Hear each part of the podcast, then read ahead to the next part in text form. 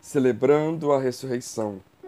E no fim do sábado, quando já despontava o primeiro dia da semana, Maria Madalena e outra Maria foram ver o sepulcro. E eis que houvera um grande terremoto, porque um anjo do Senhor, descendo do céu, chegou, removendo a pedra da porta, e sentou-se sobre ela. E o seu aspecto era como um relâmpago, e as suas vestes brancas como a neve. E os guardas, com medo dele, ficaram muito assombrados e como mortos.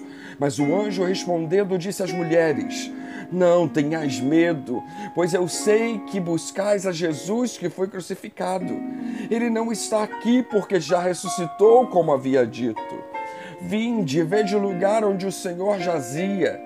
E depois, imediatamente, dizei aos seus discípulos que já ressuscitou dos mortos.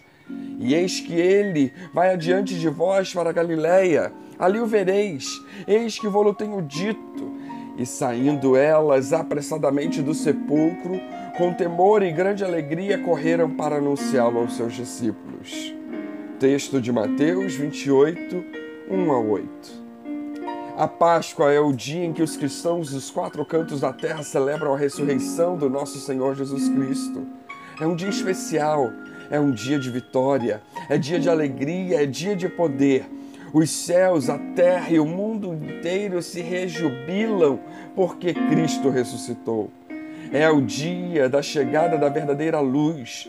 É quando toda a criação celebra o poder de Cristo sobre as trevas do mal. É quando todos nós podemos nos gloriar do esplendor da ressurreição. E essa ressurreição é importante porque está ligada a alguns fatores. Primeiro, a ressurreição fortalece nossa fé. Nesse dia temos a oportunidade de reconhecer as bênçãos oriundas de Deus para a vida cristã. Isso porque a ressurreição é um fato que perdura por toda a eternidade. Ela dá total suporte à nossa fé. Como declara o apóstolo Paulo em 1 Coríntios 15, 17. E se Cristo não ressuscitou, é vã a vossa fé e ainda permaneceis no vosso, dos vossos pecados. Segundo, a ressurreição nos leva a pensar no próximo.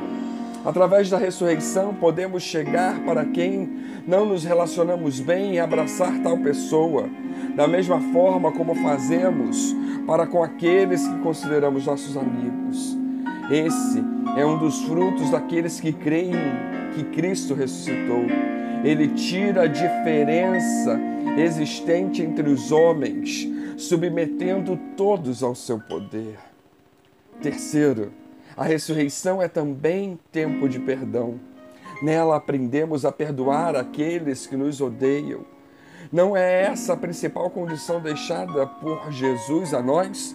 Ele diz, Mateus 6,15: se, porém, não perdoares aos homens, tampouco vosso Pai perdoará vossas ofensas. Perdoar traz libertação do pecado. Jesus ensina: aqueles a quem perdoares os pecados serão perdoados, e aqueles a quem vos estiverem lhes serão retidos. João 20, 23. Precisamos pedir ao Cristo ressurreto que nos liberte do rancor, do ódio, da falta de perdão, senão até que essas cadeias sejam quebradas por um ato decisivo de perdão, continuaremos sendo escravos do pecado. Com a ressurreição, somos livres para perdoar. Quarto, a ressurreição traz vida nova. Cristo, através da sua ressurreição, esmagou a morte garantindo vida àqueles que estavam mortos em seus pecados. O poder da ressurreição foi tal que os sepulcros se abriram e muitos dos corpos de santos que tinham dormido foram ressuscitados.